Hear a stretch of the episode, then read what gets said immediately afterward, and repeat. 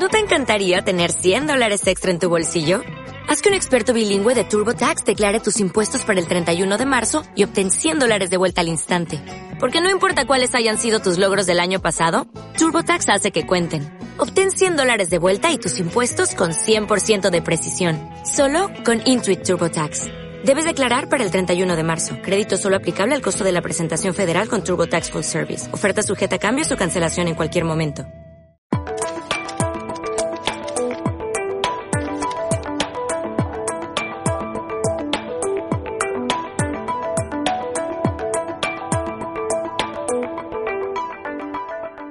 El proyecto Medición de Impacto para el Fortalecimiento de las TICs en Contextos Escolares es un proyecto financiado por el Ministerio de Educación Nacional, Colciencias y eh, ejecutado por la Universidad del Norte a través del Observatorio de Educación, eh, la Universidad Tecnológica de Bolívar y la Corporación Colombia Digital.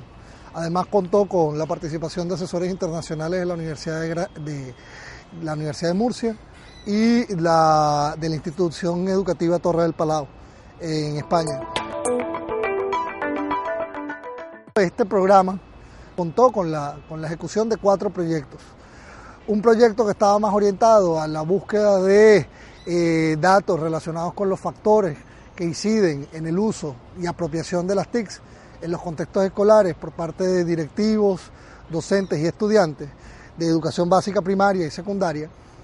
Otro que estaba más orientado al análisis de los PEI eh, y además también de las experiencias significativas. Otro proyecto que estaba más abocado a sacar, digamos, una, una línea base sobre el estado de la infraestructura tecnológica dispuesta en los 172 instituciones de educación básica que hacían parte del trabajo de campo que se llevó a cabo en el Departamento del Atlántico y eh, una cuarta, un cuarto proyecto que, quizás es uno de los proyectos que sintetiza del resultado de los otros y el marco de este programa, que es la, el diseño de una propuesta eh, de modelo de implementación de integración curricular en contextos escolares eh, a favor o para la promoción del uso de las TICs o del proceso de inclusión de las TICs en, dichos escenarios.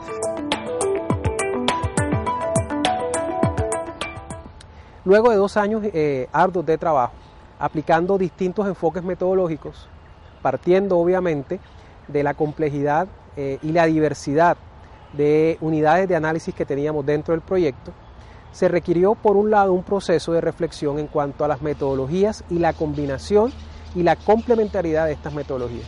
En este sentido, se hizo un levantamiento de información de corte cuantitativo, extensivo, a una muestra representativa de escuelas que estuvo compuesta eh, por cerca de 180 instituciones educativas, 3.500 estudiantes y aproximadamente 1.600 docentes.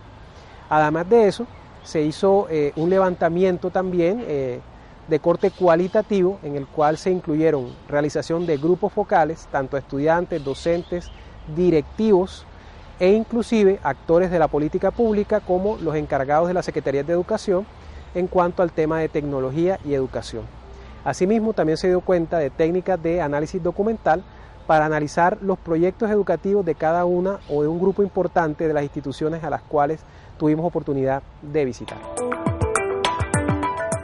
Hoy podemos encontrar eh, que empezamos a ver los frutos de este trabajo.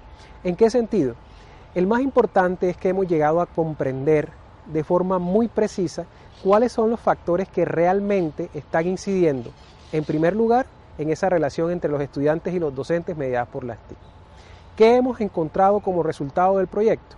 En primer lugar, encontramos que existen o se evidencian unos altos niveles de potencialidad por parte de los docentes para implementar estas nuevas eh, tecnologías en su práctica académica. Sin embargo, esa potencialidad no se está reflejando de forma directa en el trabajo que termina permeando al estudiante. ¿En qué sentido? Encontramos, digamos, unos tres grupos de factores que son importantes y que están terminando eh, de ser incidentes o influyentes dentro de esa labor del docente. En primer lugar, es la disponibilidad. Si bien encontramos que, como se mencionaba al principio, asistía una cantidad creciente de equipos y de recursos y de niveles de conectividad en las escuelas, encontramos que hay una serie de barreras y obstáculos que están haciendo que esa disponibilidad no sea efectiva o no sea real. Y en ese sentido, los profesores que logran con sus estudiantes mayores niveles de aprovechamiento también se asocian a instituciones en las cuales, además de existir la infraestructura, existe un acceso por, digamos, sencillo, fácil y, digamos, flexible a estas herramientas. Un segundo factor es el factor de las competencias del docente y en especial aquellas competencias que tienen que ver con la forma en que el docente crea escenarios en los cuales el aprendizaje se da mediado a través de las TIC. Finalmente encontramos que hay unas altas competencias tecnológicas en cuanto a docentes y estudiantes. ¿Qué quiere decir la competencia tecnológica? Finalmente que son profesores y estudiantes que saben manejar las herramientas, pero a nivel del docente que necesitan eh, tener un mayor nivel de profundidad en cuanto a lo que se refiere a poder convertir ese conocimiento de las herramientas o esas habilidades sobre las herramientas en procesos de enseñanza y aprendizaje, en especial aquellos que tienen que ver con eh, superar el contexto del aula.